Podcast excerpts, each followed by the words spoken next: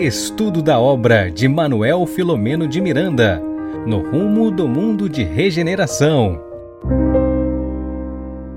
Olá, amigos, sejam todos muito bem-vindos à nossa última live, a live do estudo dessa obra sensacional no rumo do mundo de regeneração.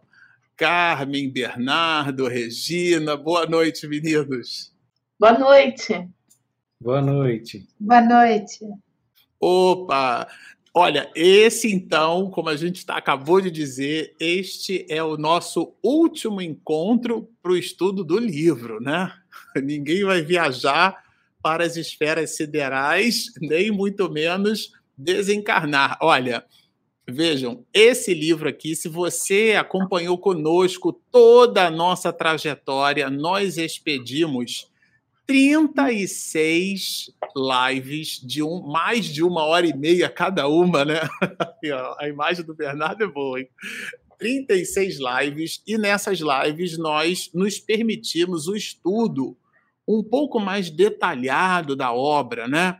E aqui na live de hoje, no episódio passado, nós, nós comentávamos o capítulo de número 20, nos despedimos, é, expedindo informações à luz das observações de Miranda sobre o capítulo 20, e aqui o objeto das nossas atenções será justamente conversarmos sobre a revisão de todo o conteúdo. A gente tem aqui um desafio hercúleo, que é expedir entre nós uma síntese, claro, né?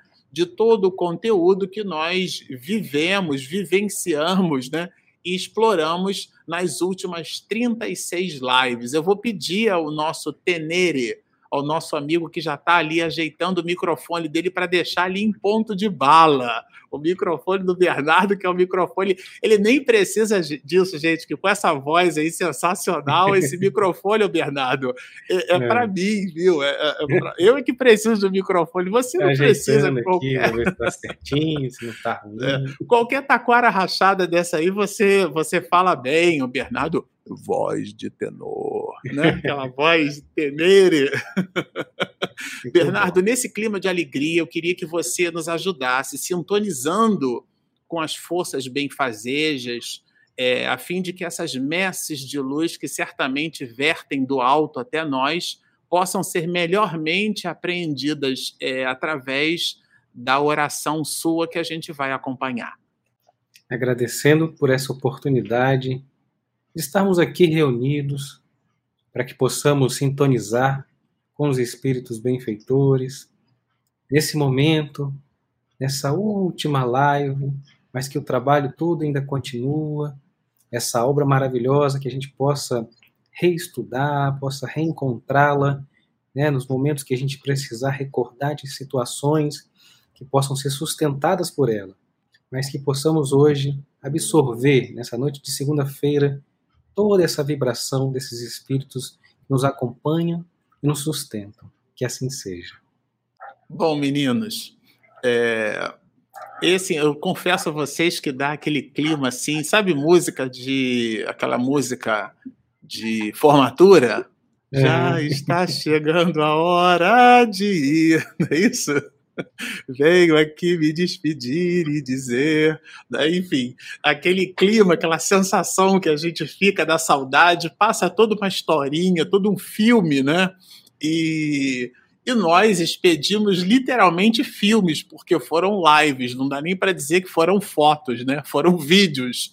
Então, realmente foram ações em movimento aqui, estudando essa obra basilar e eu vou passar agora aqui a palavra para a Regina, porque a Regina tem novidades. Se existe uma palavra que pode caracterizar a live da noite de hoje, chama-se novidade. Fique conosco até o final. Eu não vou fazer spoiler nenhum, Regina. Eu vou passar integralmente, até porque. Não, então, tem toda uma liturgia que eu vou deixar para você, a liturgia da nossa live. Mais uma vez, gratidão a você, internauta, que ficou conosco até esse momento, né? Gratidão aos nossos amigos também, que são sensacionais, Bernardo e a Carmen, né? Que como diz Marcelo, engalanaram né, esse estudo. Né? Então, fez toda a diferença. Então, já estamos realmente com saudade. E nossa gratidão aos nossos parceiros de transmissão, né? Que são eles, o Lar Espírita Caminho do Cristo, Santos São Paulo, Web Rádio Portal da Luz, Mato Grosso do Sul, Web Rádio Fraternidade, Uberlândia, Minas Gerais, Rede Amigo Espírita, aqui de São Paulo, TVC ECAL de Santa Catarina e TV7 da Paraíba. Então, esses são os nossos parceiros que estão recebendo todo o material, né? E que fica gravado lá nos canais desses nossos amigos no YouTube. Então, essa é a primeira a primeira, digamos assim, a primeira notícia, né? A nossa gratidão aos nossos parceiros de, de transmissão, né? E uma outra coisa que, que nós, o grupo resolveu trazer para a noite de hoje, né? É a biografia do nosso querido mentor, né? Desse, desse trabalho, né? Da, do estudo desse livro, Manuel Filomeno de Miranda. Então, essa, esse vídeo era para ter sido passado no início, e no início dos trabalhos, né, gente? Então, eu fiquei devendo, mas no último dia, né, para quem para quem ainda não conhece, né, vai poder é, ver um pouquinho, saber um pouquinho mais, um resumo que nós fizemos da vida de Manuel Filomeno de Miranda. Agora, peraí, Regina, só um instantinho. Só um instantinho. Para você que está nos ouvindo nesse instante, eu vou pedir a vocês que se acomodem assim, é, relaxadamente no sofá, na cadeira. Se você colocou o seu telefone celular do lado, está enchendo um copo d'água, tá certo? Para beber ou para fluidificar, super recomendo que nesse momento você olhe para a telinha do seu computador, do seu tablet, do seu smartphone, ou então, se você estiver nos ouvindo pelas nossas ferramentas de podcast, arrume um jeitinho de buscar esse vídeo, porque é simplesmente sensacional depreender a vida desse autor espiritual brilhante, tá certo? Além do que a Regina preparou o material assim, é, é, é maravilhoso. Em pouquíssimo tempo, a gente conseguiu realmente traduzir um pouquinho, em pouquíssimo tempo que eu digo em relação ao vídeo, né? Toda uma vida desse autor espiritual. Então, Regina, é contigo. Então, para quem não conhece, né, vamos, vamos estudar e conhecer um pouquinho da vida, né, de Manuel Filomeno de Miranda. Manuel Filomeno de Miranda, o devotado trabalhador da seara do Cristo. Em 14 de novembro de 1876, nascia em Jangada, município do Conde, estado da Bahia, o discípulo fiel da seara de Jesus, Manuel Filomeno Batista de Miranda. Diplomou-se pela Faculdade de Ciências Econômicas da Universidade Federal da Bahia, rolando grau na turma de 1910 como bacharel em Comércio e Fazenda. Em 1914, foi debilitado por uma enfermidade pertinaz sendo curado pelo médium Saturnino Favila, na cidade de Alagoinhas, com passes e água fluidificada, complementando a cura com alguns remédios da flora medicinal. Por essa época, conheceu José Petitinga, estabelecendo relações com ele ao mesmo tempo em que começava a frequentar as sessões da União Espírita Baiana, que havia sido recentemente fundada em 1915. Desde 1918, Miranda participava assiduamente das sessões interessado superiormente nos assuntos doutrinários do Espiritismo e um dos mais firmes adeptos dos seus ensinos. Fez parte da diretoria da União Espírita Baiana desde 1921 até o dia da sua desencarnação, em 14 de julho de 1942 Também presidia as sessões mediúnicas e trabalhos do grupo Fraternidade. Na literatura, publicou sem o seu nome as obras Resenha do Espiritismo na Bahia e Excertos que Justificam o Espiritismo, além do opúsculo Porque Sou Espírita, em resposta ao padre Huberto Rodem. Filomeno de Miranda foi eleito presidente da União Espírita Baiana em substituição a José Petitinga, quando este desencarnou em 25 de março de 1939 em Salvador. Dedicou-se com muito carinho às reuniões mediúnicas, especialmente as de desobsessão achava imprescindível que as instituições espíritas se preparassem convenientemente para o intercâmbio espiritual. Sofrendo do coração, subia as escadas a fim de não faltar às sessões, sempre animado e sorrindo. Na antevéspera da sua desencarnação, assim escreve Cardoso e Silva: Agora sim, não vou porque não posso mais. Estou satisfeito porque cumpri o meu dever. Fiz o que pude, o que me foi possível. Tome conta dos trabalhos, conforme já determinei. Trabalho com Divaldo Franco. O médium Divaldo Pereira Franco relata como conheceu e conviveu com o amoroso benfeitor Filomeno de Miranda.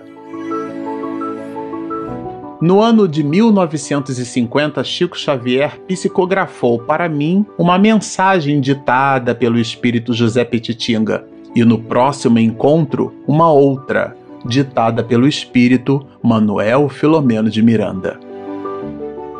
No ano de 1970, no mês de janeiro, apareceu-me o espírito Manuel Filomeno de Miranda, dizendo que na Terra havia trabalhado na União Espírita Baiana, atual federação.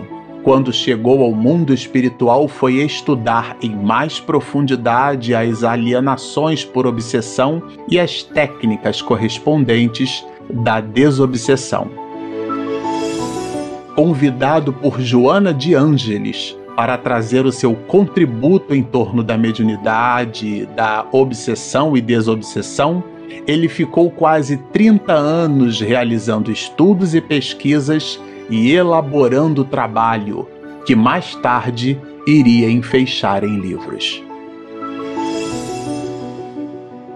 Levou-me a uma reunião no mundo espiritual onde reside e ali mostrou-me como eram realizadas as experiências de prolongamento da vida física através da transfusão de energia, utilizando-se do perispírito.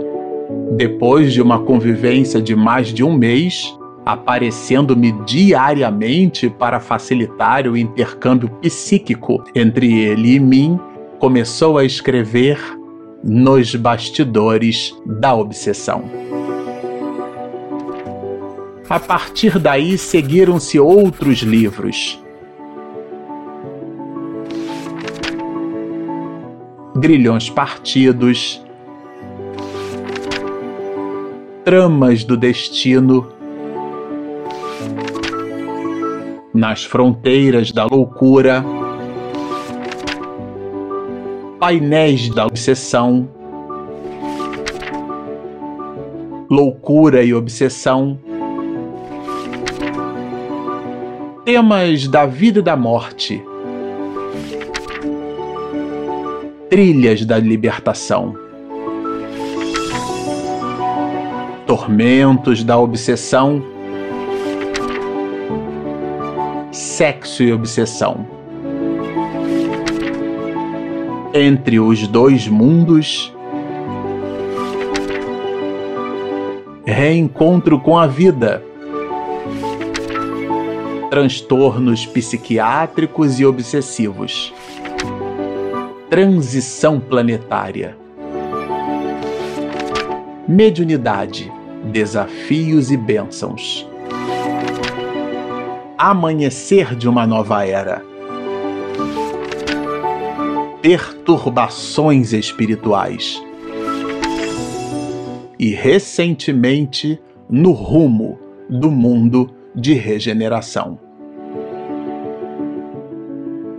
O Espiritismo deve ser vivido integralmente em todos os instantes da existência humana pela transformação que impõe ao seu estudioso.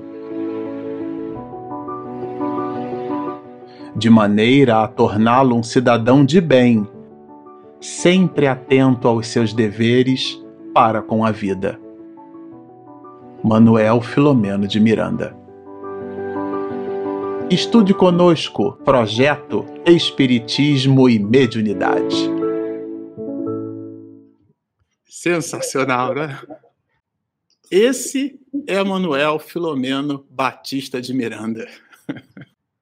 Agora, né, todos sabemos um pouquinho, né, os que não sabiam sobre ele, né? Hum. Esse nobre mentor que coordena os nossos trabalhos, né? A gente assistiu você então, né, Regina? Você deve ter assistido esse vídeo quase que umas 100 vezes, né? É.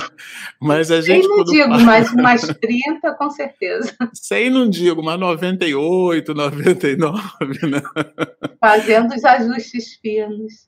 Isso, e a gente fica emocionado pelo, pela contribuição que esse autor espiritual ele desenhou para todos nós. É o carinho de, de Miranda é, para todos nós, né? O carinho de Joana é um planejamento do mundo espiritual superior.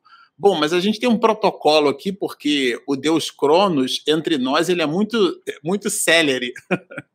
e nós fizemos aqui entre nós uma singela divisão. A gente agora pretende entregar para vocês o, a derivada segunda, né? É a síntese do resumo do, das nossas lives, daquilo que a gente conseguiu extrair dos capítulos, fica o convite para que vocês visitem os episódios. Esse é um livro para ser estudado, né? Não é um livro só para ser lido, como toda a literatura desse autor espiritual brilhante. Nós estamos terminando aqui no nosso canal também a obra Tramas do Destino, estamos expedindo as últimas gravações, é um livro com 30 capítulos então, o material de Miranda é um material muito rico, muito rico, muito cheio de nuances e diametralmente associado à, à doutrina espírita. Né? Miranda, em momento algum, ele foge das observações doutrinárias. Muito pelo contrário, a gente vai observar na obra que ele se serve, inclusive,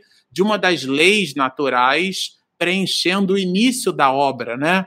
É, quando dialoga conosco. E aqui na introdução a gente lembra que ele colocou o título do próprio livro, No Rumo do mundo de regeneração. Foi a primeira live nossa, nós expedimos no dia 18 de janeiro, foi logo um pouquinho depois que o Bernardo teve a ideia de fazer o estudo, a, a ideia, né, vamos dizer assim, o um mentor, ou então aquele que mais teve facilidade de sintonizar com o mundo espiritual e receber a sugestão que se concretizou entre nós. O Bernardo, no início do ano, disse assim: Marcelo, precisamos estudar esse livro. Eu digo, bom, se precisamos, então sinta-se convidado para estar entre nós. E aí está o Bernardo aqui junto conosco, que é uma alegria, né? Estudando essa obra. Recebe esse nome no rumo do mundo de regeneração e ele faz o anúncio das grandes transformações, tá? Em, em síntese, em linhas gerais, ele coloca a Covid-19 como pano de fundo para um desses processos de transformação. Isso aconteceu, repito, foi a nossa primeira live no dia 18 de janeiro. Bernardo, é com você. É isso mesmo, como disse o Marcelo, foi uma coisa é, assim que se eu não estivesse aqui desse lado, estaria do outro lado acompanhando os estudos. E no dia 25 e no dia 1 de fevereiro, a gente fez o capítulo número 1, né, o capítulo 1, os clarins anunciadores, e aí, nesse, nesse início, a gente foi até um dia que estava chovendo em alguns pontos do país e tinha uns trovões, né? E as pessoas. É, era isso, porque estava falando sobre a questão da anunciação, do que estava vindo através desses clarins que tocaram, que, que estavam anunciando algo que iria vir, queria vir, né? O porvir. Que, e, e aí, o que me chamou a atenção nesse capítulo foi a questão do que a gente estava, como disse o Marcelo, né, o envio da peste, né? E aí a gente retomando, trazendo isso para os nossos estudos, sabendo também que havia esse, esse, essa dificuldade pelo qual estamos passando e que passamos, mas que é, o, o, alto iria descer para nos consolar. Então, isso também foi algo que, que trouxe ali, que estava ali nesse capítulo, né, que me chamou a atenção fortemente, que era essa, essa, esse auxílio, né, que era uma reunião, estava ali falando de algo muito sério, muito grave pelo qual iríamos passar, estamos passando, mas que toda a ajuda possível dos espíritos benfeitores seria enviada até nós. Isso a gente estudou nesses dois capítulos, e no seguinte, é, é com a Carmen, né, que ficou o próximo, o próximo capítulo para comentar o que achou mais especial, né, Carmen? Pois é, amigos queridos, me coube, me coube o capítulo 2, com o título de Estabelecendo Tarefas. É uma convocação do alto para que aquele grupo de 50 pessoas pudessem adquirir bastante conhecimento, bastante entrosamento, para que todo o projeto, já anteriormente feito, discutido, pudesse acontecer. Mas eu vou buscar aqui uma fala que eu acho que merece ser redita, quando Manuel Filomeno de Miranda diz para nós: quando os seres humanos compreenderem que o mundo é feito de ressonância, os seus pensamentos e condutas obedecerão a diferentes critérios seletivos. Então, o benfeitor vem nos dizer que qualquer tarefa que façamos, inclusive deles, é algo ressonante, que ressona primeiro na alma, através dos pensamentos, para depois aquela faceta ou aquelas diversas facetas possam ser alimentadas. Assim, Regina, agora é você. Tá, tô eu aqui, que hoje tem muito internauta, tô eu aqui, né, é, colocando as mensagens.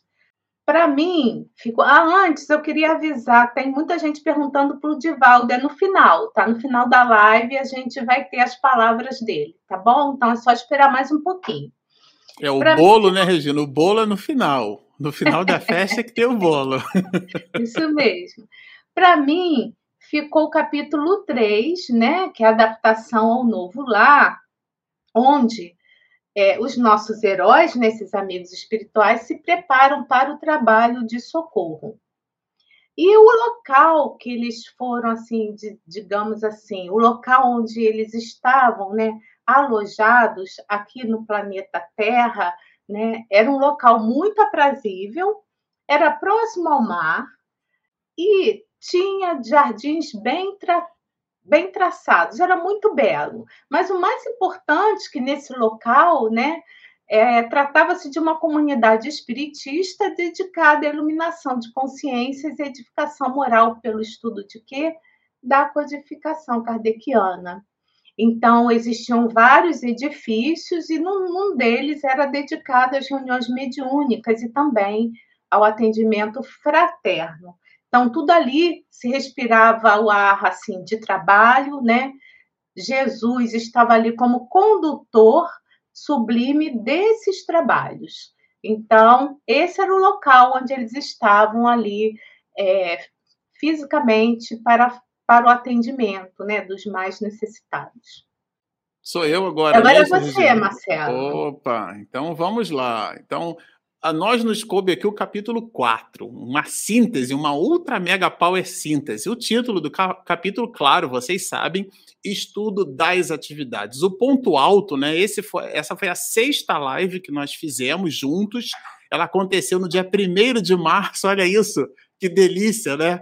Em março já, é, nós tivemos ali um pequeno hiato no mês de fevereiro, porque nós interrompemos uma das nossas lives para expedir a transmissão ao vivo do Congresso da Federação Espírita do Estado de Goiás, o Bernardo, que já ficou na cabina de transmissão durante muitos anos comigo, com a Regina, conhece muito bem isso, né? A reverência, o carinho e o respeito que a gente tem pelas atividades de comunicação daquele órgão federativo, hoje na pessoa da nossa Ivana Rask, né, que ela assumiu novamente a presidência da FEEGO, e a gente abriu então o espaço para que o nosso canal pudesse fazer a transmissão do evento, e a gente entendeu que não fazia muito sentido expedir duas atividades ao mesmo tempo. Mas aqui, por uma coisa ou por outra, depois dessa atividade brilhante lá de Goiás, nós retomamos a atividade no capítulo 4, a nossa sexta live, no dia 1 de março, nós estudamos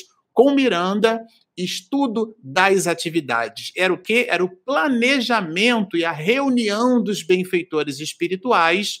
E ali a gente vai perceber muito fortemente o carinho do mundo espiritual, o planejamento, o cuidado que as entidades venerandas é, tiveram na organização para nos dar assistência, tanto no plano material como no plano espiritual. Não é isso, Bernardo? Exatamente. E na, na nossa nosso capítulo 5, que também estudamos em duas lives, uma no dia 8, né? E no dia 15 de março, a live 7 e também a oitava, a gente estava falando sobre o capítulo 5, esclarecimentos oportunos, né? O cenário é, planetário e a pandemia obsessiva. Então, isso também me chamou a atenção alguns pontos, né? A gente está trazendo aqui nesse resumo, né, de, desse estudo, que foi a advertência de Deus, olhar isso assim, que foi esse convite rigoroso que nós passamos a exercer para que tivéssemos essa mudança de hábitos e pensamentos, né? Ele trouxemos também é, como referência o livro da justiça divina de Emmanuel, nessa compaixão e justiça, nesse amor universal que favorece essa escola, né, que favorece essa, esse, esse, essa, esse momento de aprendizado. Né? Então foi muito interessante a gente observar isso, né? que é a nossa renovação que não fere as leis da natureza. Da natureza. Muitos desencarnaram, muitos reencarnarão, enfim. Então, nesse, nesse capítulo 5, nós trouxemos essa observação dessa, dessa justiça divina para com as leis da natureza e nessa, esse chamamento à nossa mudança de hábito também no capítulo 5. Já o capítulo 6 é com a Carmen. Pois é, continuando, né, o benfeitor coloca o título aclarando acontecimentos. E aí ele vai penetrar mais profundamente na Covid-19 e vai adentrar ao hospital, numa UTI, para ver o que estava acontecendo, as dificuldades que esse novo vírus da Covid trazia e permitia que muitas mortes acontecessem, porque ainda não se tinha vacina, não se tinha um conhecimento das coisas. E ele vai nos dizer que eles passaram horas e horas orando e ajudando os pacientes que lá estavam. Mas, numa determinada hora, que eu achei assim muito elegante, né? Quando o nosso Miranda ele vai dizer que determinado determinada pessoa, espírito, apresentava ali com uma, fe, com uma face lupina de, de dificuldades. Então, neste capítulo, nós vamos ver que eh, o benfeitor já mostra como o perispírito do espírito pode se transformar de acordo com as suas ideias. E ele vem esclarecendo que tudo ia continuar acontecendo, melhorando, porque a Covid, esse vírus, estava adiantado. Assim, eu convido a Regina para continuar. Regina. Para mim, é, é, eu também queria dizer que no final, a gente vai responder todas essas perguntas, tá? Que vocês estão postando aí sobre os, o próximo, as próximas estudos e tudo mais, tá? Tudo vai ser respondido. Vamos continuar, então. É, o capítulo 7, né, trata do grande encontro, onde, num local né, que foi no Rio Grande do Sul. Né? Nós tivemos nesse grande encontro né, de tarefeiros né, a presença do Ismael, que é o governador do, do, nosso, do nosso país, e um recado de Bezerra de Menezes. Mas é bem interessante né, que o Miranda ele faz uma menção né, logo no, no, início aqui da, do capítulo, na frente, ele fala o seguinte: o conhecimento do Espiritismo auxilia e proporciona bênçãos de incalculável significado para a existência. por educar o ser e ajudá-lo a crescer na direção do infinito sem amarras que o detenham na retaguarda. Então, há esse destaque sobre o conhecimento da doutrina espírita, né? E nessa grande reunião, que era de tarefeiros, né, é, nós vamos ver o, o, Bezerra de Menezes, né, uma vez que o Ismael, né, o anjo Ismael, ele, o Miranda diz que ele não tem condições naquele momento de escrever o que, que o anjo falou, né, o, o Ismael. Então, o doutor Bezerra de Menezes, eu trago apenas é, um trechinho, né, para esses tarefeiros. Ele fala o seguinte: a grande batalha está em fase inicial. Ali era, ele estava avisando que era o preparo, né, do grupo de trabalho e todos devemos orar para que o Senhor nos conceda misericórdia, a fim de ser ultrapassado o seu período de contaminação e possível desaparecimento ou mudança de paisagem evolutiva. Então, a gente viu que nesse capítulo tinha várias menções à oração. Então, esses nobres espíritos estavam ali numa grande reunião, né, no local, numa grande arena, ali no Rio Grande do Sul e eles foram, eh, foram ouvir a palavra, né, o incentivo, as, as diretrizes desses mentores. Agora é com você, meu bem. Então vamos lá. Dando sequência aqui, né, já que a Regina comentou o capítulo de número 7, é sempre importante lembrar que foi a nossa live de número 10 e a live de número 11, que aconteceram no dia 29 de março e no dia 5 de abril. Agora o capítulo de número 8, em pleno campo de batalha. Esse foi um capítulo que nós expedimos em duas lives. Fizemos a live 12 e a live 13, é, respectivamente entre os dias 12 de abril e 19 de abril, né? sempre às segundas-feiras, às sete e meia da noite. E nessa, nesse capítulo de número 8, em pleno campo de batalha, se a Regina já comenta no capítulo anterior esse prólogo do Dr. Bezerra de Menezes, que é uma entidade veneranda, que está inclusive nessa reunião que Regina comenta, vamos recordar, ao lado de nada mais, nada menos que o próprio anjo Ismael, tá certo? Ele faz a reverência a Ismael e ele se pronuncia para nós, tá? E aqui, como desdobramento no capítulo 8, a gente vai entender que o cerne do capítulo dialoga com a ideia de que nós estamos num cenário de guerra em várias perspectivas. A guerra no processo da transformação moral, a guerra no processo da transformação, tanto do ponto de vista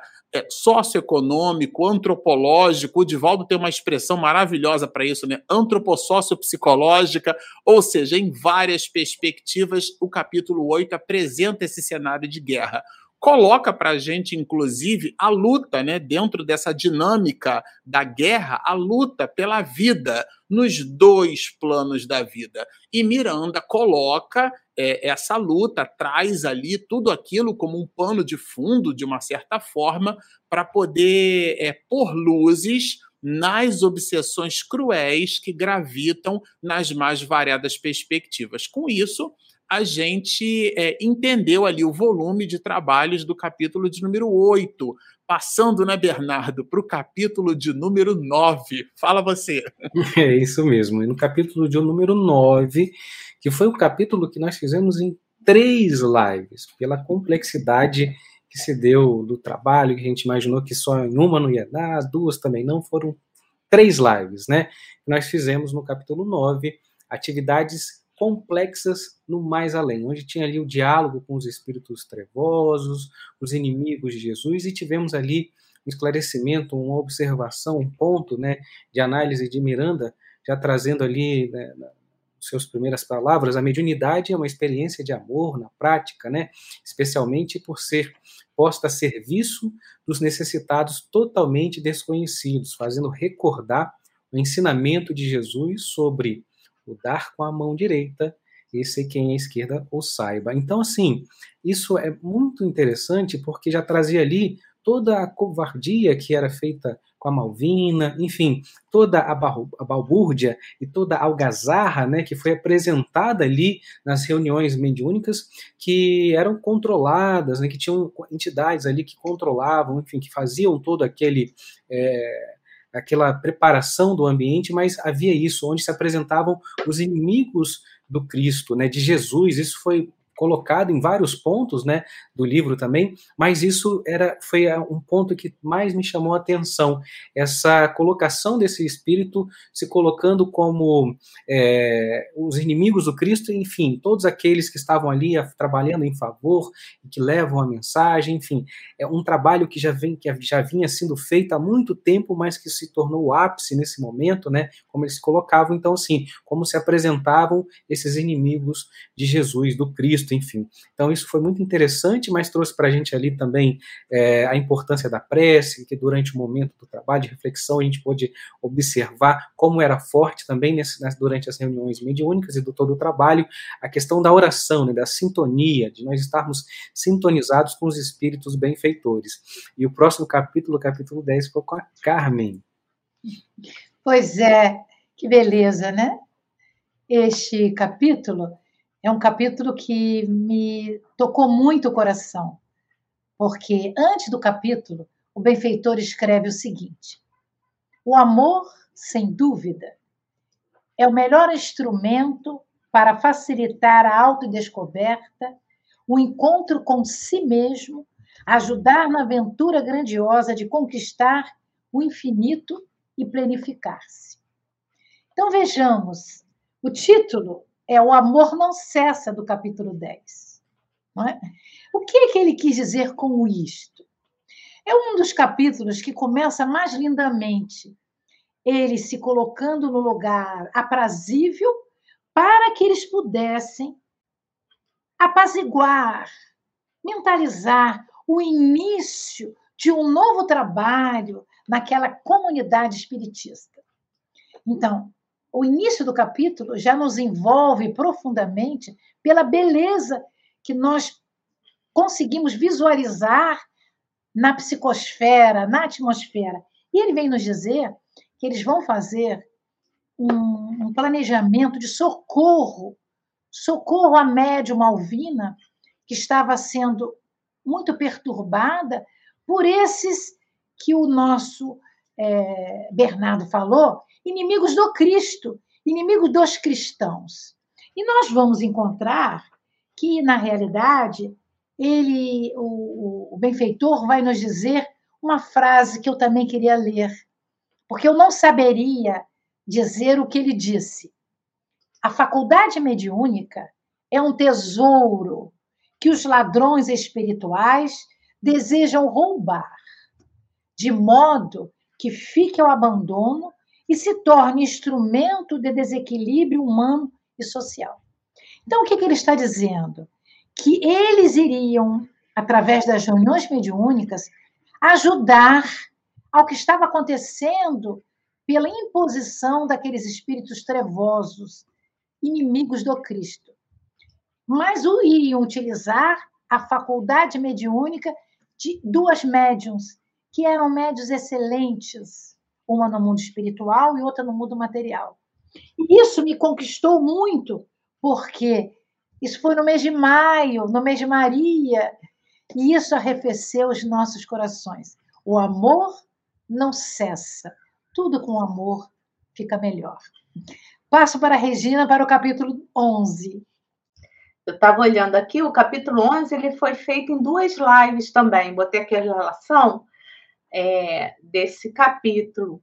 E aí a gente nesse capítulo a gente vai conhecer um pouquinho mais quem são esses justiceiros, né? Que eram espíritos que detestavam Jesus.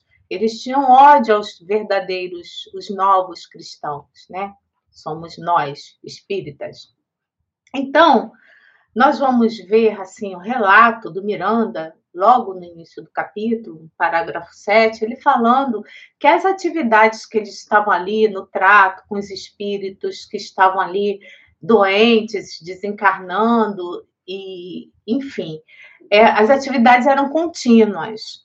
Então, no primeiro mês, né, as sessões assim foram, foram realizadas muitas reuniões mediúnicas, né, para atendimento a esses dramas obsessivos mais perturbadores que era gravada aí por esses justiceiros na perseguição, né, desses de outros espíritos, né? Então Miranda fala que a cada dia eles eles aprendiam, né, as condutas, né, tão diferente que tinha nessa sociedade, né? E a gente ele também fala como estava, né, como estava a nossa sociedade quais eram os valores éticos, né?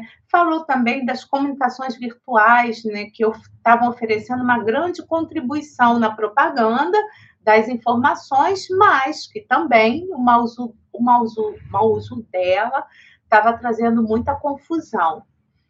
E aí ele tem uma, uma frase maravilhosa no parágrafo 18, que ele fala assim: no meio dessa confusão toda, ele fala o seguinte: o verdadeiro, o espírita verdadeiro é discreto nas suas atividades, sempre vigilante com as suas más inclinações. Ou seja, ali ele estava alertando, né, para que a gente tivesse cuidado com o que a gente divulgava, com o que a gente falava, com o que a gente entendia e repassava, né? Então, nós vamos ver que esses espíritos, os justiceiros, né, eles eram espíritos que se diziam injustiçados pela divindade.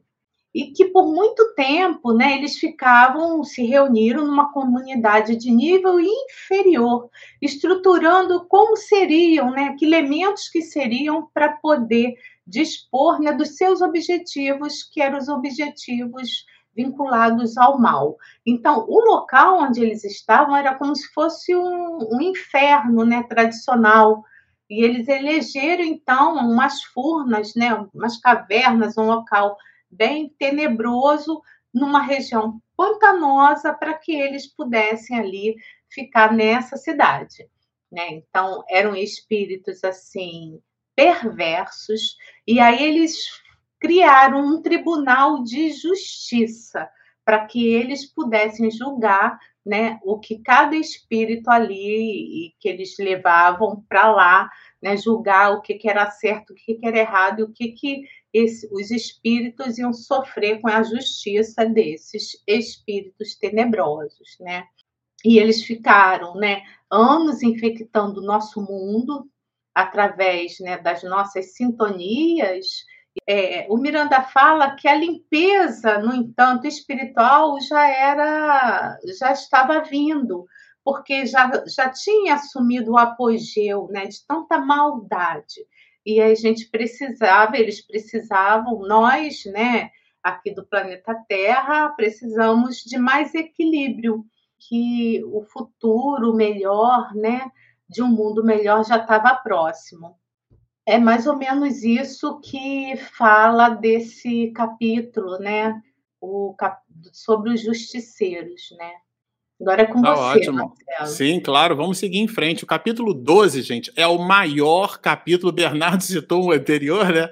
Mas o 12, né, gente, ganhou de todos. Ele realmente é o maior capítulo de todo o livro. É, aprofundando experiências. Até pelo título, né, aprofundando, Miranda botou o escafandro virtual e mergulhou fundo e trouxe ali realmente para a gente várias informações relevantes. Vale recordar que esse capítulo de número 12 nós expedimos nas lives 21, 22, 23 e 24, em 36 lives, né? Essa é a 37, respectivamente, nos dias 14 de junho, mês 6, 21 do 6, também no mês 6, 28 do 6, e aí já entrando no mês de julho, no dia 5, 5 de julho, a 24 live. Aprofundando experiências, traz vários pilares analíticos, é claro, né? Não é objeto nosso comentar o capítulo, mas a guisa de recordação, vocês que acompanharam o estudo conosco vão recordar, ali Miranda trata do diálogo no mundo espiritual com um desses espíritos desencarnados dessa cidade da justiça que o Bernardo e a Regina com a Carmen comentaram, que é justamente a figura do anão Depois a gente vai perceber um diálogo também com o ex-bispo, né? E ali toda uma dinâmica que gira em torno dos espíritos, que de verdade, gente, isso é uma coisa que impressionou bastante no capítulo, né? Espíritos que odeiam Jesus, odeiam a ideia do cristianismo pelo nosso comportamento do ontem junto deles. Então, realmente foi um capítulo bem reflexivo, não é isso, Bernardo? Exatamente. E praticamente eu acho que houve ali, é, há no capítulo 13, depois de um capítulo tão denso que a gente estudou em quatro, esse foi um capítulo que a gente estudou em uma live só, foi o capítulo 13. As investigações prosseguem, porém a gente vem seguindo na linha do que foi passado nos capítulos ante no capítulo anterior, né? Temos ali o esclarecimento de Eurípides, a manifestação, é, manifestações mediúnicas no mais além, e tem a frase que é, que essa frase vai sintetizar né, e vai trazer para a gente uma observação muito importante, que é o amor ilumina a alma que deseja amar. Porque começa o capítulo também trazendo a questão dos. A gente falou, falou do. É, o Marcelo falou do bispo, enfim, desses espíritos estavam ali seguindo, né? E todos estavam assim estarrecidos, estavam ali aturdidos, como diz Miranda. Mas é interessante que, como a gente aqui está só relembrando alguns, é, alguns pedaços, né? Para que você possa, caso queira retornar à live e estudar mais a fundo, mas aqui me chamou muita atenção a conclusão é, do benfeitor, que diz que um dia chegará, é, muito em breve, quando as aparentes barreiras que nos impedem que irão é, da comunhão mais fácil entre irmãos encarnados e desencarnados. Então, chamando a atenção ali para aqueles espíritos que estão mais para a gente, que está fazendo esse estudo, que cada vez mais essa comunhão, essa divisão e essas barreiras temos entre o mundo espiritual e o mundo material, elas vão se diluindo, vão diminuindo, né? E vamos ficar cada vez mais consciente. Por isso, buscar essa consciência. E traz aqui Miranda falando também sobre a importância da disciplina mental, né? A importância do que você pensa, onde está o seu coração, é lá que é onde você é, o que você adora, né, onde está a, a sua consciência, enfim, para que a gente possa trazer a mente né, como um espaço que deve ser é, para o exercício das coisas, dos objetivos edificantes. Então, dessa importância, né, da gente iluminar a nossa alma e desejar amar. Isso foi muito interessante que trouxe nesse capítulo que fizemos em uma live, né? E a próxima, a 14, quem comentar é a Carmen. É muito bom, né, nós estarmos já no capítulo 14. E esse capítulo se intitula Planejamentos e Visita Superior. Então, lá, aquele grupo de 50 vai se reunir com outros grupos que também estavam ajudando nesse processo de poderem desmascarar aquela cidade da justiça, os justiceiros. Então, nós vamos, nós vamos encontrar que o benfeitor Miranda vai falar mais uma vez da prece, da ajuda entre os dois planos. E o que, que ele queria dizer no planejamento superior, né? Eles foram até a Amazônia, onde encontraram um coliseu com vários prédios, e lá eles viram um Marechal Rondon com vários outros espíritos superiores. E mais uma vez tiveram a oportunidade de estar junto com Ismael, o benfeitor do nosso Brasil. E eu queria é, dividir com vocês na página 212, porque alguém aqui disse que estava meio perdida, 212, no parágrafo 44, que Miranda diz assim: Confesso que não pude sopitar a curiosidade e concentrei-me na porta e pude ver José de Anchieta, Manuel da Nóbrega e Bezerra de Menezes, Adolfo Bezerra de Menezes e Cavalcante. E veio nos falar que esse espírito Ismael veio ali para dar um reforço, para poder permitir que aqueles espíritos pudessem ficar animados, porque eles iam passar por dificuldades, porque já estavam já visualizando que iam chegar no ponto nevrálgico desta, desta grande cidade, cidade conflitante, com aquela bondade, aquele acolhimento de Jesus de Nazaré. Então, esse capítulo é um capítulo grande, difícil, mas nós vimos que os espíritos do Senhor, os prepostos do Cristo, lá estavam em conjunto trabalhando para que a dor amenizasse, fosse amenizada em todo o planeta Terra. Não é, Regina? Agora eu passo para você. Isso mesmo. É, eu estou aqui com o capítulo 15, que esse estudo foi feito em duas lives. E só lembrando que tudo está gravado, por isso que é um resumão, né? Então, no canal Espiritismo e Mediunidade, quem está um pouco assim, chegando hoje, que não está entendendo, chega lá e vê todo o estudo que você pode, você vai se familiarizar melhor, né, com esse conteúdo. Hoje é só um resumão. O capítulo 15 trata da cidade da justiça, né? E eles, os nossos amigos espirituais, planejaram para ir até lá, né? E aí eles, nesse capítulo, acontece a visita. Tá? E aí a gente também, nesse capítulo, vai ter o, o diálogo de Eurípides com o chefe da tribo ali, o chefete tribal. Mas tem um, um, um uma frase que o Miranda colocou, ele diz o seguinte: ninguém consegue ludibriar as leis universais, nem se consegue exceção. Então tá tudo certo de acordo com a lei divina, né? E, e como espírita a gente conhece bastante a lei de causa e efeito. Mas no primeiro parágrafo, o Miranda ele fala assim, ele, ele lindamente, né, um poeta do mundo espiritual, não só ele não é só repórter, né, mas eu diria que um poeta.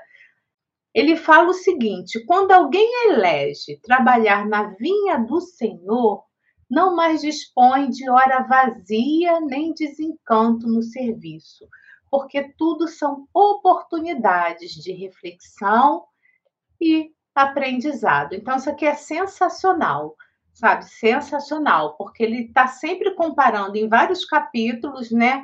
Como nós, né? Como os trabalhadores da última hora.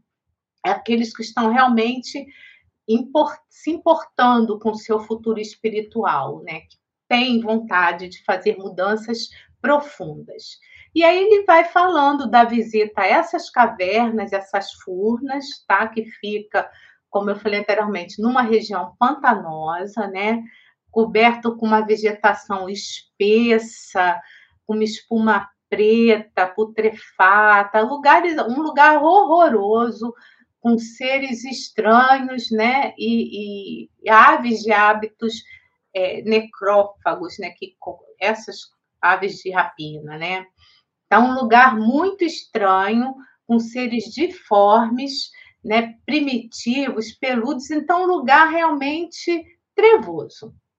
E ali o objetivo era encontrar desse grupo né, de amigos espirituais um ponto frágil, para que eles pudessem entrar nas fronteiras daquele submundo, para que um pudesse começar a fazer esse trabalho né, de translado né, da, da cidade. Porque eram tantos os seus habitantes, eram milhares de habitantes. Então, esse grupo percebeu que era mais fácil mudar a cidade toda, né? tirar da região onde estava para ir para uma outra região, né? uma outra dimensão, do que um por um, porque muitos ainda estavam em estado muito primitivo, né? É, é, muito, muito realmente muito trevosos. Muito difícil mesmo. Mas, como Deus é soberanamente bom, nós vamos ver muitos espíritos ajudando a, a, a, nesse local para que para que outros espíritos que já tivessem condição de serem recuperados pudessem sair daquele local.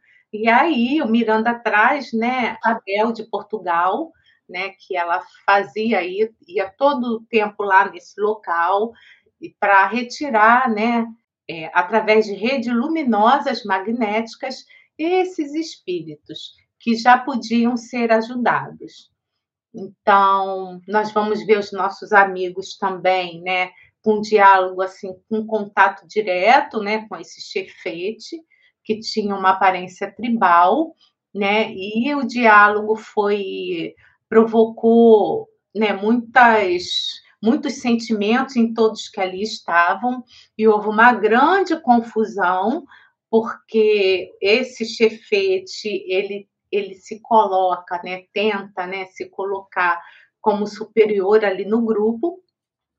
E Eurípides ele encerra essa fala dizendo o seguinte, que Jesus é o Senhor e ninguém o vence porque Jesus é a luz do mundo e a porta da salvação, para a salvação, né?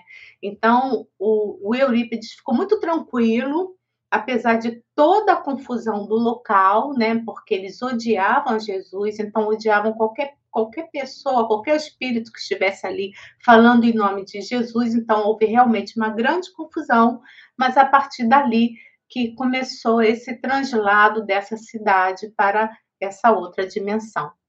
Então, agora o Marcelo vai continuar, né, com, falando do capítulo 16. Isso, já são já os últimos capítulos, né? Foi a nossa live de número 30. Nós a expedimos no dia 16 de agosto. E dando continuidade a essas observações, do capítulo de número 15 que a Regina comentou.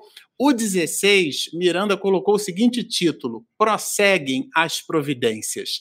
E é justamente nesse capítulo, depois de um desfile de entidades venerandas nesse livro, né? É, Ismael, Eurípides Barçanufo, é, bom, Spinelli, Francisco Spinelli, Dr. Bezerra de Menezes, é por que não colocar o próprio autor espiritual da obra, né? Que ele dinamiza o conteúdo do livro, praticamente se apagando quando a gente lê a obra 50 anos depois, ou também a obra, o clássico de Emmanuel, né, há dois mil anos, ele faz uma autobiografia sem se autobiografar, quase se coloca como pano de fundo na própria história. É um historiador romancista brilhante. Aqui Miranda, na mesma direção, ele protagoniza o trabalho mas faz o, o, o conteúdo, expõe para a gente o conteúdo de um jeito como se ele tivesse simplesmente narrando. Mas é um desses benfeitores espirituais que está o tempo inteiro assistindo as pessoas dos hospitais, nas casas espíritas, nos lares, com as problemáticas que gravitam em torno do processo obsessivo e que tem como pano de fundo a Covid. Então, no capítulo 16, prosseguem as providências, ele vai desfilar uma dessas entidades venerandas. A gente está falando da rainha Santa Isabel de Portugal, foi um momento áureo.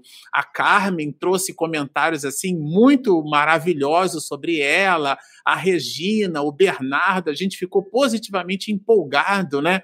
Com toda aquela visão de Maria, soltava as redes, então aquelas pessoas, aqueles espíritos naquela cidade trevosa que a Regina comentou, né, que já estavam psíquica e fluidicamente habilitados para serem resgatados, né? Então eles, eles tocavam naquelas cordas e, e elas então eles se prendiam às cordas. Os que, na verdade, só estavam desesperados, né, por, por um motivo ou por outro, mas não estavam no coração com o halo do arrependimento, vamos entender a palavra arrependimento como sendo o desejo sincero da mudança de comportamento, essas, quando tocavam nas cordas, elas diluíam, né? Então, todo esse volume de trabalho, é, é, nós perfazemos ali as reflexões do capítulo de número 16, né? Fizemos o capítulo 16 em uma live só. E depois entramos no 17, não é isso, Bernardo? É isso mesmo, Marcelo. Capítulo 17, que foi feito em duas lives, né? É, iluminação de consciências. Que consciências são essas e que iluminação é essa? Ali nesse, nesse capítulo 17, nós temos os efeitos da visita da Cidade da Justiça, que bem diz Miranda aqui com suas próprias palavras, né, causaram uma verdadeira revolução em outros agrupamentos de igual objetivo de erraticidade inferior. Então, observa só, que ficaram sabendo que ali também havia sido visitado na cidade da Justiça, que estava toda aquela movimentação daqueles espíritos, e os outros agrupamentos também ficaram. Então, imagina a situação como estava naquele momento. Tem também o diálogo com o ex-bispo, também um diálogo muito forte, onde ele, ele demonstra, onde é, assim vai demonstrando, né, é, a cada fala as, os, as vão caindo e ele vai mostrando a sua verdadeira face, no qual ele estava sintonizado, estava vibrando, né? E temos um momento então assim lindíssimo e um momento muito forte, onde a Senhora de Nazaré em pessoa apareceu,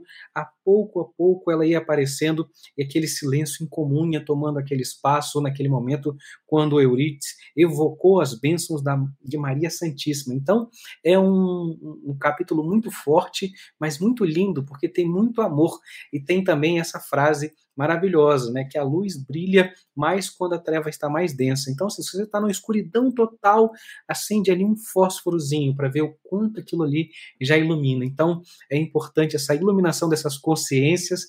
Então, a gente tomou para si né, a importância da gente estar próximo a essas luzes e a esses espíritos benfeitores. E o capítulo 18, caminhando para o final, também ficou com a Carmen.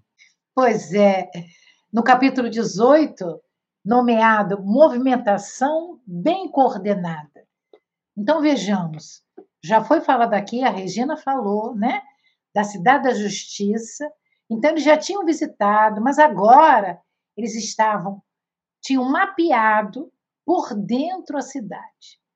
Eles estavam fazendo, pouco a pouco, a, o, a, a penetração naquela cidade.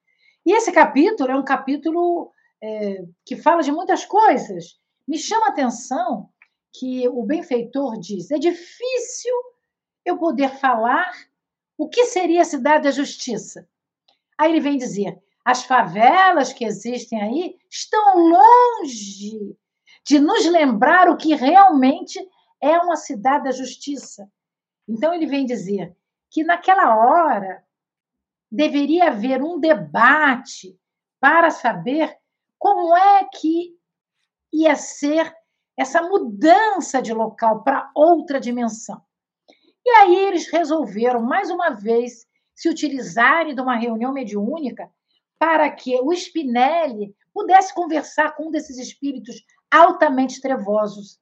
E, e o diálogo foi é, muito consistente, mas amoroso, porque o Spinelli pensava e olhava para Eurípides. Porque vocês imaginam uma reunião mediúnica com esses espíritos maravilhosos.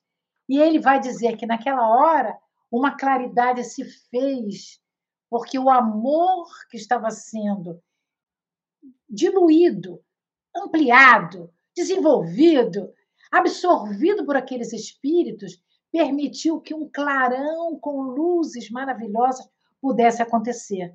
Para que aqueles espíritos que, que deram as suas comunicações pudessem absorver a luz do Cristo.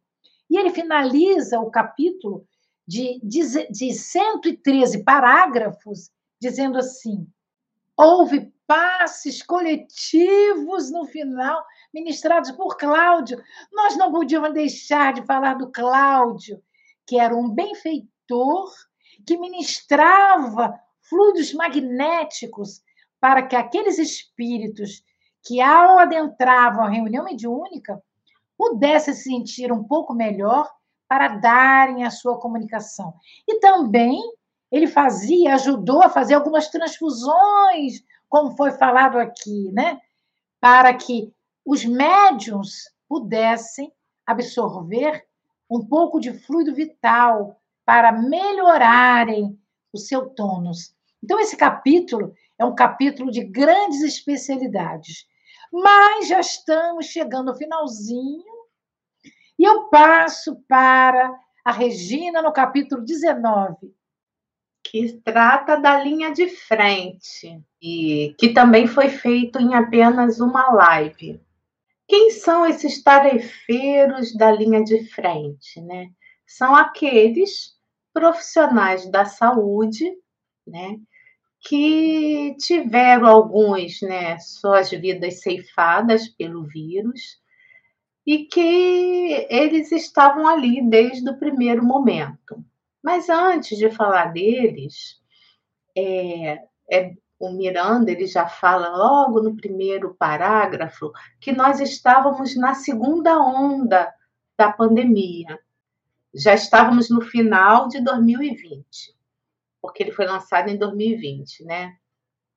E ele vai trazendo, né, a questão dos jogos políticos das nações, né, das obsessões, né, dos grupos que reacionários de respeito a qualquer ética moral, tudo que estava acontecendo ali naquele momento na nossa sociedade, em vários pontos do planeta, né?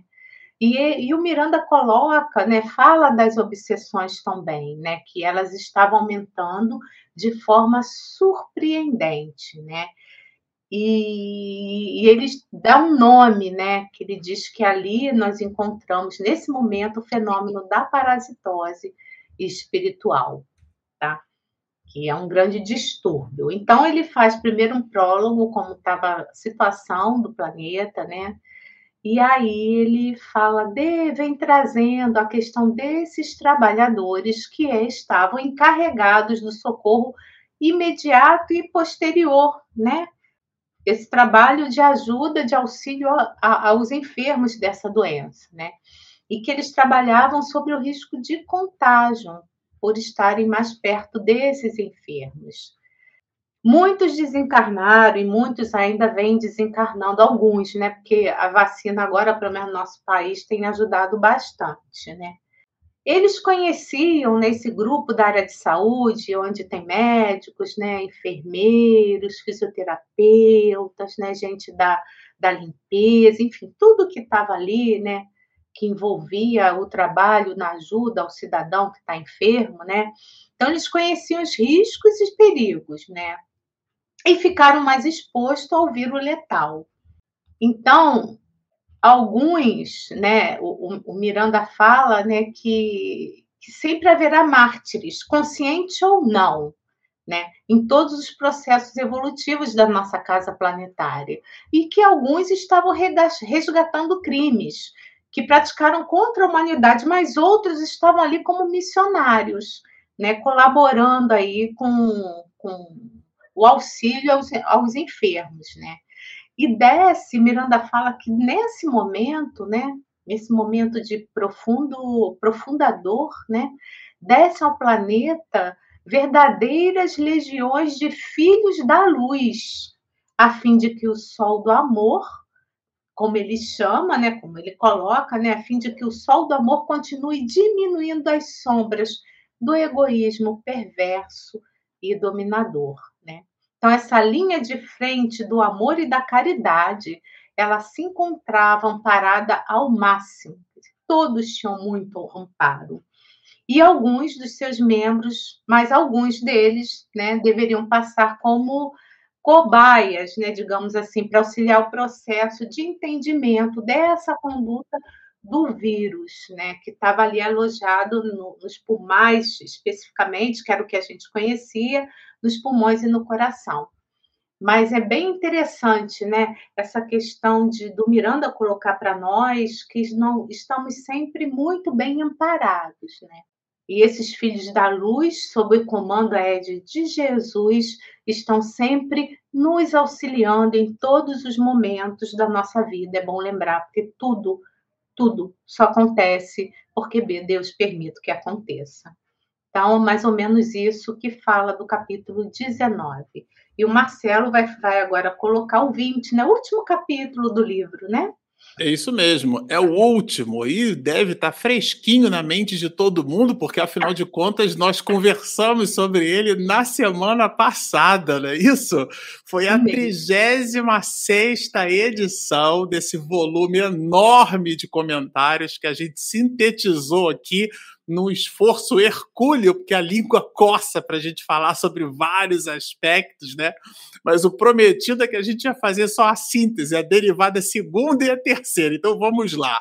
No capítulo 20, já que é para finalizar, o próprio autor espiritual coloca um título bem sugêneres palavras finais. Né? Então, na semana passada, no dia 27 de setembro, agora, é, vulgo semana passada, segunda-feira, nós conversávamos numa live só sobre essas palavras finais é, do autor espiritual. E claro, né, ele traz um volume expressivo de informações, mas do ponto de vista da síntese, é um recado aos espíritas ele fala especificamente para nós, os espiritistas.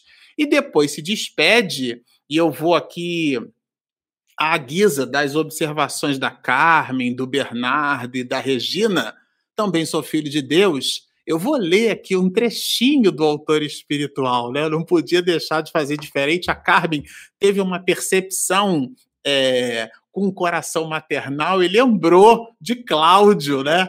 Eu não poderia deixar de citar aqui também a médium Malvina. Sabe lá Deus, se eles não estão lá, o YouTube não está conectado no mundo espiritual, eles também não estão assistindo a live.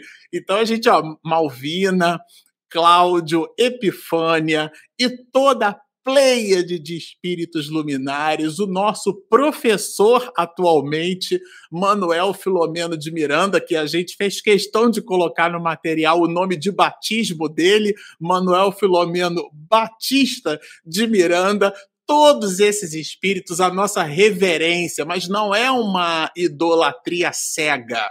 É o reconhecimento dos irmãos de ideal, aqueles que já estão à frente, e eles estendem a mão e a gente estica a mão para poder ter com eles, né? E Miranda, no final do capítulo 20, é, ele vai nos dizer assim: a todos nós, os espiritistas, ou a aqueles de nós que nos sintonizamos com a proposta de Jesus. A tese do mestre é: meus discípulos serão reconhecidos por muito se amarem. E Miranda vai nos dizer: o Espiritismo deve ser vivido integralmente, em todos os instantes da existência humana, pela transformação que impõe ao seu estudioso, de maneira a torná-lo um cidadão de bem, sempre atento aos seus deveres para com a vida e termina brilhantemente nos dizendo: esse é todo o volume de informações com vistas ao mundo de regeneração. E assim, Miranda, o autor espiritual a quem nós reverenciamos pelo esforço hercúleo de expedir desde 1970 18 livros que nos iluminam a alma sobre os complexos e intrincados problemas da obsessão e as profilaxias da desobsessão, nós quatro aqui. Nós é, buscamos parcamente estender o nosso psiquismo e agradecer a espiritualidade maior por esse presente, o presente da reflexão. Mas o nosso estudo não termina aí. Nós temos mais novidades. Eu vou passar aqui agora, claro, a palavra para Regina, porque ela vai continuar aqui com a gente trazendo mais elementos. Nós temos um convidado, não é isso, Regina? Eu não vou falar nada, não. Botei os quatro iguais, porque agora é a hora dele. É a hora do Divaldo Franco, aquele que hum. psicografou esse livro. Essa é a hora da mensagem do Divaldo que vocês esperaram até agora.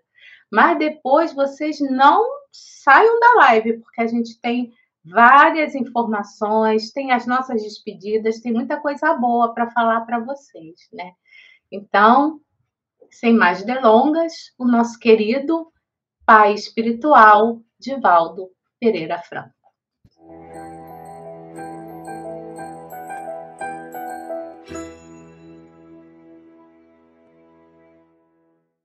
Queridas irmãs, queridos irmãos espíritas, muita paz. Desejo dirigir-me aos corações afetuosos do projeto Espiritismo e Mediunidade, que acabam de estudar o livro psicografado editado por Manuel Filomeno de Miranda em busca do mundo de regeneração e se preparam para aplicá-lo no cotidiano, que esse labor tem um significado muito grave, porque objetiva a iluminação interior de todos. Quando o querido benfeitor anunciou que iria escrever uma obra, ele teve a oportunidade de dizer-me que não iria trazer novidades, mas ia trazer algumas informações em alguns capítulos que não eram muito conhecidas e algumas experiências do mais além em torno da vida na erraticidade e que poderiam surpreender aqueles que, estando encarnados, ainda não conseguimos formular uma ideia mais ou menos aproximada da vida espiritual. Teríamos momentos em que o mundo de causa e de efeitos apresentaria sintomas e realidades para as quais a nossa mente talvez não esteja muito preparada, mas que, com o desenrolar da própria história, adquiriria justeza na sua apresentação, para que estejamos atentos diante desta grande mudança que vem sendo operada no planeta terrestre. Foi Jesus. Marcos número 13, quem primeiro se referiu a esse grande e revolucionário aspecto da evolução, quando no sermão profético ele anunciou as mudanças que ocorreriam depois que o cristianismo alcançasse a sua finalidade.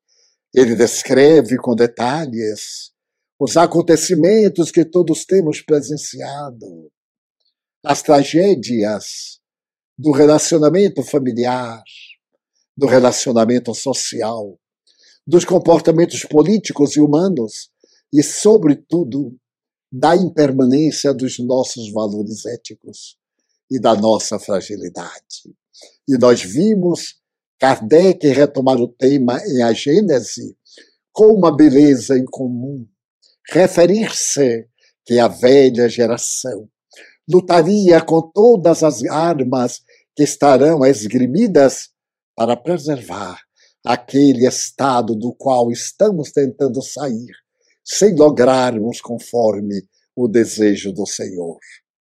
A pandemia inesperada que veio como dos recursos para a depuração da criatura humana tem contribuído largamente para nos preocuparmos com a transitoriedade da vida física. Mas será que depois de tantas mortes no mundo, milhões, por essa tragédia que, graças a Deus, está diminuindo e parece que vai amainar. Entendemos o significado do amor, do perdão, da tolerância, ou nos temos tornado mais asselvajados? As estatísticas dizem que, neste momento, em cada 45 segundos, alguém ceifa a vida física. A violência urbana cresce desastradamente. O feminicídio é assustador. O desajuste da família, pelas exigências anteriores de se ficar em casa, conviver com filhos em espaços muitas vezes sem condições para nos movimentarmos. Os transtornos de comportamento e os dramas que irão aparecer no pós-Covid. Será que nós entendemos esta mensagem para realizarmos a nossa transformação moral? Será que nós, espíritas, estamos mais benignos, mais afáveis, uns para com os outros, procurando a união, o entendimento fraternal, a compaixão? eu li uma frase na internet que me marcou profundamente. Quando alguém cai, cala a boca e abre os braços. Não faltam bocas para acusar, estigmatizar, ferir e até desencantar. E faltam braços. Braços para atrair, para acolher na ternura, para dizer: Eu aqui estou. A maior lição da pandemia é mostrar que a só seremos vencidos. E para poder vencê-la, temos que ficar a sós, para evitar o contágio, para manter as nossas resistências. Mas a nossa mente tem que estar vinculada a Deus, à misericórdia de Cristo, para atendermos aos nossos irmãos. Enquanto as vacinas não chegaram, as mortes eram assustadoras. A intranquilidade, a insegurança, a desconfiança das pessoas nas autoridades e essas nas criaturas. Os desmandos, os tormentos políticos, as ameaças apavalhantes. E nós, sob o guante da morte, na peste que rivaliza com outras que periodicamente chegaram à Terra. Manuel Filomeno de Miranda mostra como o mundo espiritual se preparou para receber aqueles que retornaram ao lar.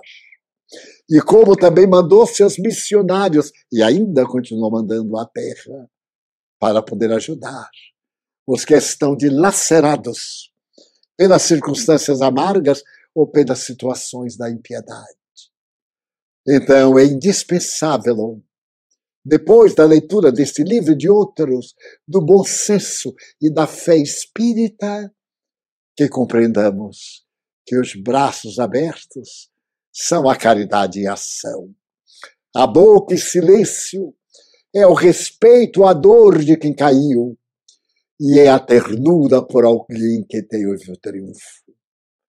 Cabe-nos, irmãs, irmãos queridos, a honra de esculpir em nosso mundo íntimo as lições soberanas da doutrina espírita. Nesta hora de balbúrdia, de confusão, Cristo e Kardec são os nossos lemes, nossa bússola, nossa nau no mar proceloso da nossa imortalidade. Desejo de todo o coração que as páginas do abençoado mentor tenham deixado no âmago do ser um sentimento de ternura, de compaixão e de bondade, como aconteceu em mim e em outras pessoas que me comunicaram a transformação interior que lhes ocorreu depois de lerem esta obra.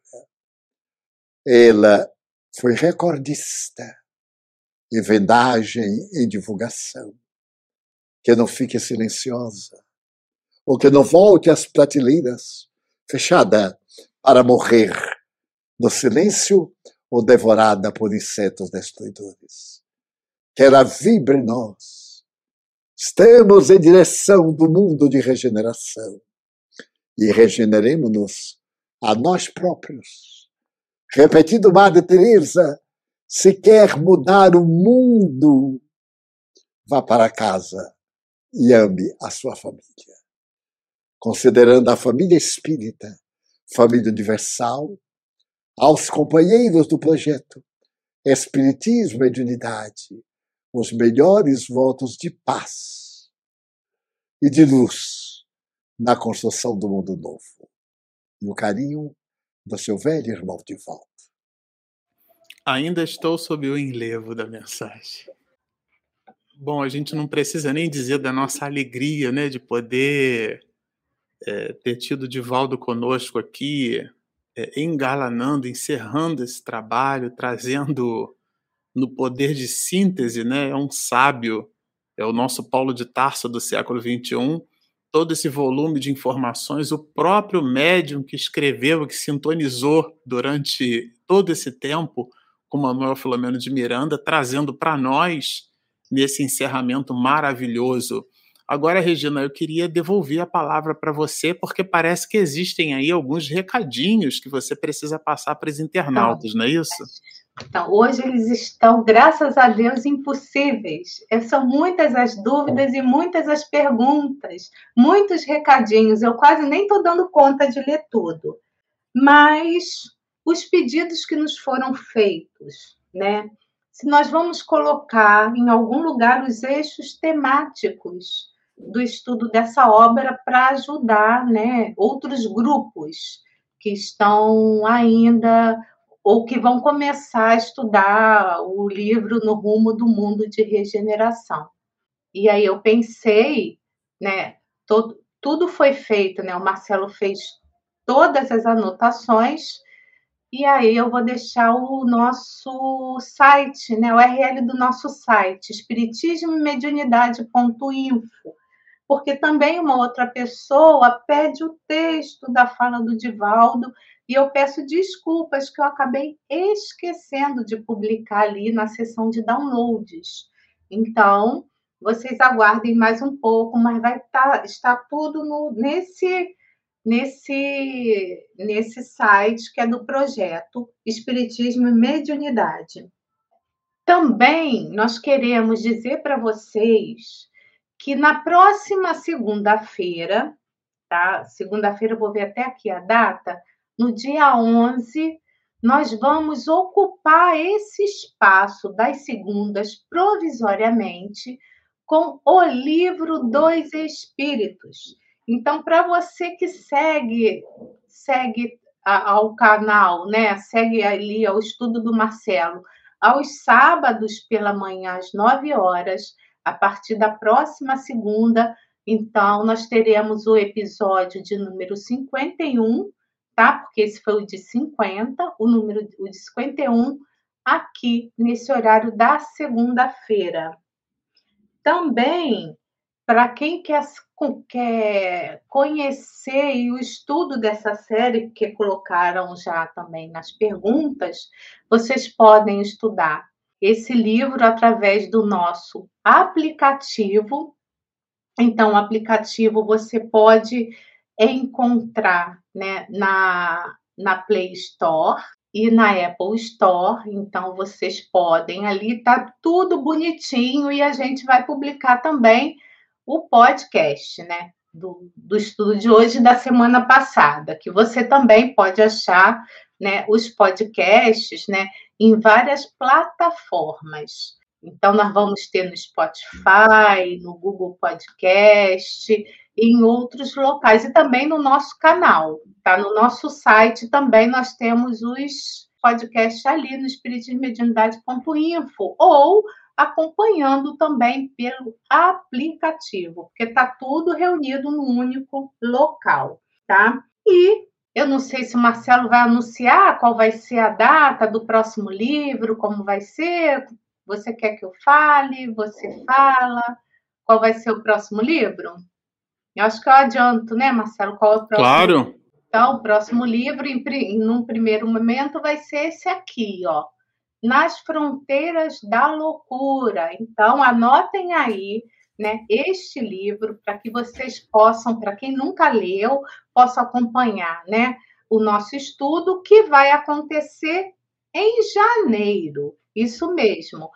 Vocês vão estudar, né, acompanhar o livro dos Espíritos aqui em outubro, novembro e dezembro, e no dia 17 de janeiro nós vamos ter o lançamento desse novo desse novo livro, né, estudado aqui no nosso canal. Inclusive, vale a pena mencionar, né, Regina, que tudo aqui é muito dinâmico, né? Então, enquanto a gente estava conversando, enquanto você estava passando o aviso, todo mundo sabe que a tarde de hoje foi impactada, né, pela ausência do WhatsApp entre nós e a humanidade descobriu que consegue sobreviver sem essa ferramenta, tá certo? a humanidade descobriu que o, que o telefone, por acaso, também faz ligações, né? Então, bom, abstração feita isso, as mensagens que nós trocávamos, nós é, não trocamos, e depois que o WhatsApp voltou, a, a gente quer anunciar aqui para vocês com o coração em festa que esse livro, Nas Fronteiras da Loucura, será estudado por nós com a presença querida e amiga, já esteve aqui entre nós, a nossa Denise Lino, e ela estará engalanando esse estudo. É uma pessoa importante que se diga, né, uma professora universitária na área de literatura, então certamente a gente vai aprender bastante com ela e vamos trocar juntos, expedindo aqui para vocês comentários sobre esse livro. A própria Denise aqui, que trocando mensagens de WhatsApp agora comigo, já disse que é um livro muito forte e realmente é e no feedback, o próprio Divaldo, que estava assistindo a live e, e, prestando atenção nos nossos comentários aqui, a gente também já trocou informações com, eles, com ele. Aqui é tudo dinâmico, viu? Então, vamos dizer assim, o próprio Di já abençoou a presença da Denise Lino entre nós, claro, não é uma liturgia, mas a gente deve ali um, um, respeito, um carinho, uma admiração, é o nosso pai espiritual é quem nos apoia, foi quem, inclusive, deu aquele, na expressão de Aristóteles, né, o nosso primeiro motor. Foi quem efetivamente nos impulsionou para que nós construíssemos o projeto Espiritismo e Mediunidade com o objetivo despretensioso de estudar Espiritismo e especificamente todas as obras de Manuel Filomeno de Miranda. A gente já expediu o conteúdo de três livros, né? o primeiro nos bastidores da obsessão, o segundo Grilhões Partidos, que a gente doou os comentários para a Web TV da Mansão do Caminho, o terceiro Tramas do Destino e agora a quarta obra que a gente vai estudar. E essa aqui é a quinta obra que nós terminamos de estudar com a live de hoje. Claro, são 18 livros, é um projeto de vida. Espero que até o final da existência, é, a, de, a Regina e a Denise certamente tem mais energia, tem mais, vamos dizer assim, combustível do que eu. Se eu desencarnar antes disso, elas vão continuar é expedindo é o Bernardo. E uma... Isso, tem bastante é, gente aí. A carne que pode voltar, quem sabe um dia, né? Pode. Então, nós temos aí muitas possibilidades, mas é assim com muita alegria que a gente quer anunciar para vocês, primeiro a próxima obra e depois dizer que a nossa Denise Lino, que inclusive foi um pedido até de muitos de vocês, o nome da Denise foi um nome muito cogitado aqui, tanto entre nós aqui, né, é, é, nos estudos, quanto na própria internet. Ela já esteve aqui, a gente conversou com a Denise, é realmente uma pessoa de verbo fácil, muito simpática, tem um conteúdo doutrinário muito seguro, uma companheira que fala bastante aos nossos corações e vai, claro, muito fortemente conseguir contribuir até pela sua formação né, dentro da área de literatura, norteando melhormente todo esse volume de reflexões que a gente se propõe a fazer em cima dessa obra, que realmente é uma obra que traz bastante conteúdo. Ela balança a roseira, né? E aí vocês se preparem, porque para o ano a gente tem bastante coisa nova por aí, como a Regina mencionou. Nós vamos, não é a cidade da justiça, mas nós vamos transladar o nosso estudo dos sábados para as segundas-feiras, para poder manter esse espaço aqui às sete e meia da noite, às segundas-feiras, para que a gente continue estudando. Mas agora a e guisa de... também, né, Marcelo, que Tramas do Destino encerra esse ano também, já está nos seus capítulos finais. Exatamente, é, a gente mencionou. Eu queria agora, sabe, Regina, é, vamos voltar aqui todos, porque eu queria, é, a guisa mesmo de despedida, é, já encerrando aqui a nossa live, eu queria ouvir um pouquinho a, a nossa Carmen, e depois o nosso Bernardo, para que a gente possa fazer o encerramento da nossa live. É, primeiro as damas, né? Ladies first. Carmen, é com você. Esse é um momento muito especial.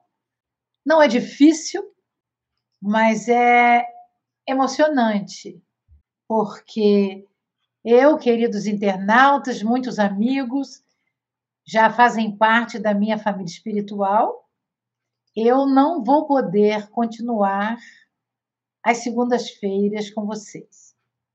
Tem um motivo especial que eu gostaria de esclarecer. A gratidão é imensa ao Marcelo e à Regina, que foram os que me convidaram para participar deste programa. E por causa disso, eu conheci o Bernardo Leitão, a quem eu me afeiçoei logo à primeira vista. Então, como vocês disseram, nós somos um quarteto, né? Quatro pessoas que amam estudar, que gostamos desse livro e agradecemos ao Manuel Flamengo de Miranda e ao Divaldo Pereira Franco. Mas eu tenho um compromisso, já tinha um compromisso com a Federação Espírita Brasileira, no sentido do Evangelho Redivivo virtual.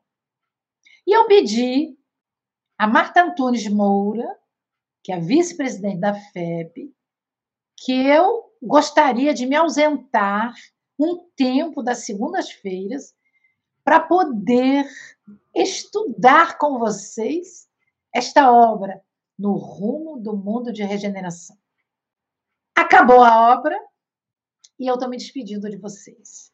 Isso não quer dizer, como a Regina falou, que de vez em quando, de quando em vez, eu possa estar com vocês de coração aberto, com alegria na alma, até porque quem vai ficar no meu lugar é uma amiga querida, e a Denise Lino, que vai poder contribuir demais com vocês. Então, a todos, aos nossos irmãos Marcelo, Regina e o Bernardo, a gratidão pela troca de experiências, pelo aprendizado que eu tive. E a todos vocês que aqui contribuíram com palavras doces, suaves, enviando vibrações de amor, de carinho, que eu as recebi no meu lar. E vou continuar revendo vocês nas gravações. Então, ó, beijos no coração e obrigada ao querido Divaldo Franco pelas palavras ditas da alma nesta noite, com a presença do nosso querido mentor, Manuel Filomeno de Miranda, a quem todos amamos. Até a volta, meus amigos, uhum. com carinho, com gratidão na minha alma. Obrigada por tudo. Oh, Carmen, que maravilha. Bernardo, é com você. É, é, gratidão. É, é, sim, tá numa noite tão especial, porque assim, ter a oportunidade de estar aqui, ouvindo a Carmen, com suas palavras, a Regina, o Marcelo, o Divaldo, assim, é um, é um presente, é uma oportunidade que todos que estavam aqui assistindo, acompanhando, eu, eu faço parte do grupo das pessoas que, que se não estivesse aqui, né, quando eu, estou, eu estaria ali acompanhando. É, então, assim, é, é uma gratidão imensa essa, esse momento aqui de estudo, de estar é, ouvindo mensagens e palavras. Então, assim, é, Regina e Marcelo são pessoas que eu trago é, no coração, são pessoas que me chamaram e convidaram lá atrás para fazer um trabalho junto com eles, que eles já vinham desenvolvendo, é, além da, da, divulgação, da importância de levar as mensagens, de trabalhando. Então, é, foi um, é, são dois irmãos é, que eu recebi, que a vida me deu de presente, que foi um encontro único, e acompanhar o canal Nascimento desde o início e chegar nesse momento aqui, quando essa obra, é, nesse momento tão importante, né, porque assim, é, a situação pelo qual a gente passa, que o mundo passa, e essa obra sendo feita, e ter a oportunidade de, de, de, que eu já eu queria estudar essa obra, vista por Marcelo, Regina, e quem eles fossem convidar, eu já estava ali para ser o espectador e tive essa oportunidade desse convite de estar junto aqui, de presenciar, de aprender muito com cada um de vocês, de observar como que a importância, a dedicação de cada um, querendo dar sempre o melhor, o máximo, né, com essa sintonia, né, esse trabalho mediúnico que a Carmen desenvolve e, e traz para a gente, é, assim, é, são, são luzes que o Espiritismo apresenta para a gente, que deixam já, que fazem parte da nossa teia espiritual. Então, assim, é um encontro maravilhoso. É, só tenho a agradecer, gratidão a cada um de vocês, assim, é enorme. E é isso, é poder estar aqui contribuindo e respondendo, tentando responder à altura, cada momento especial. Que assim, a, a primeira pessoa que recebe esse auxílio, que tem, é, assim, é a gente, né? É a gente que está aqui tendo a oportunidade. Então, quando a gente está ouvindo o outro, e, e, eu tenho certeza que momentos é, difíceis que cada um passou nesse período, né, das suas dificuldades, alguns com perdas dos entes queridos que desencarnaram, outras dificuldades, eu tenho certeza que quando ouvia a voz da Carmen ali falando suave, aquilo ali sustentava e acalentava o coração. Quando a Regina trazia também a, a, a, sua observação, falando aos nossos irmãos, então assim, e o Marcelo trazendo tudo isso com essa leveza e simpatia. Então assim, tem certeza que os espíritos superiores, através de cada um de vocês, é, irradiava muita luz e, e, sustentava cada coração ali nessa vibração. Então, muito obrigado. Eu sou, eu estou fazendo voz aqui a todos os espectadores, porque eu, como falei, se não estivesse aqui, eu estaria acompanhando do outro lado. Então é isso. Muita gratidão a cada um de vocês. Bom, Regina, você também pode agradecer. claro. É. Ah, que bom. Então, assim, é, pessoal tá assim chorando muito por conta da Carmen, muita gente triste, mas olha, gente, é pro bem dela, né? Como ela disse, ela não vai fugir.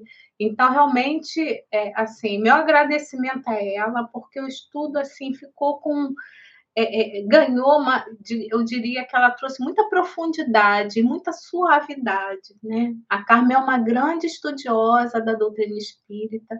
Então, eu acho que abrilhantou demais esse estudo, né? Então, é a nossa casa, é a sua casa, a casa que é o projeto Espiritismo e Mediunidade, como o Divaldo falou, da família espírita, né?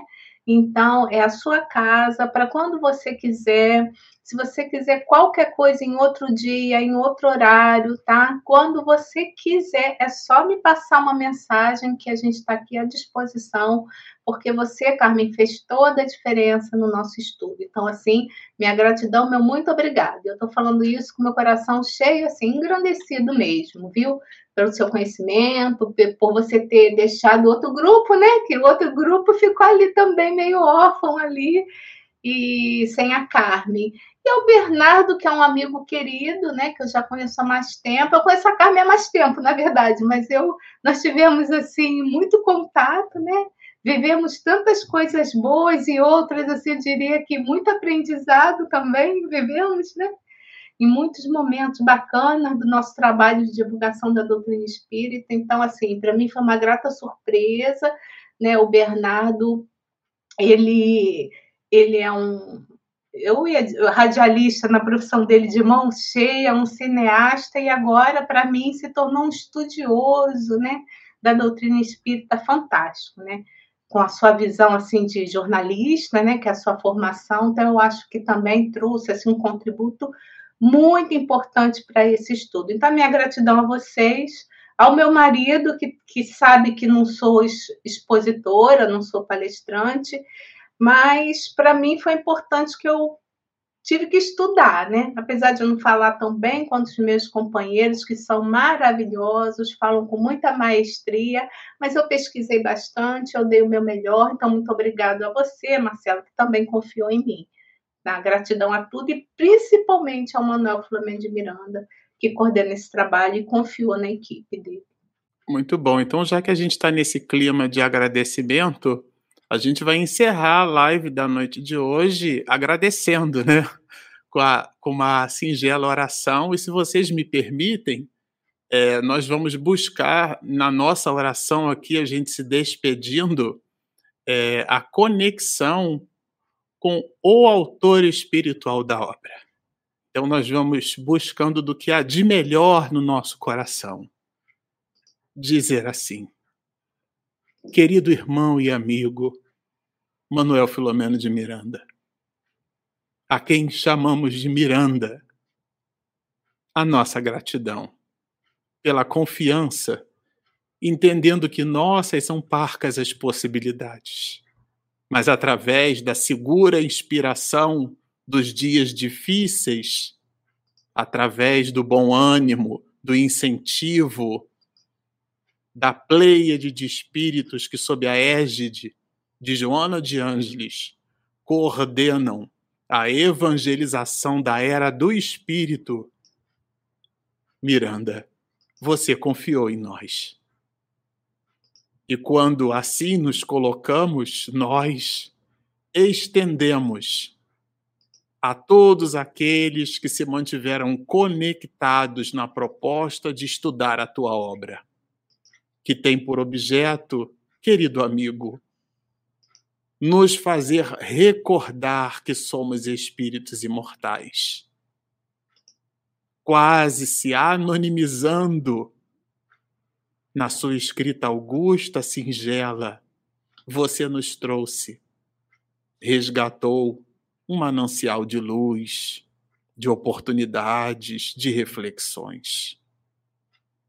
Estendendo o nosso parco mais sincero psiquismo às forças sublimes das quais o anjo Ismael, o mentor e guardião da terra de Vera Cruz, sob os auspícios do governador do orbe, o nosso Mestre Jesus, nós estamos fundamente agradecidos pela oportunidade do estudo. E como nos disse o nosso querido Paulo de Tarso do século XXI, o nosso querido Di, que esta obra não seja depositada de volta nas prateleiras, mas que ela se transforme em livro vivo na realização do nosso diário.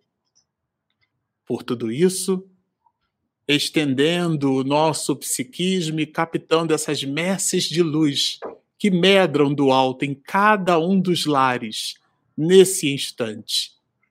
Eflúvios de paz, de otimismo, de reflexão benfazeja e de bom ânimo, que a espiritualidade maior deposita em cada um dos lares nós, por nossa vez, sinceramente emocionados e agradecidos, nós te suplicamos, Senhor, protege-nos de nós mesmos.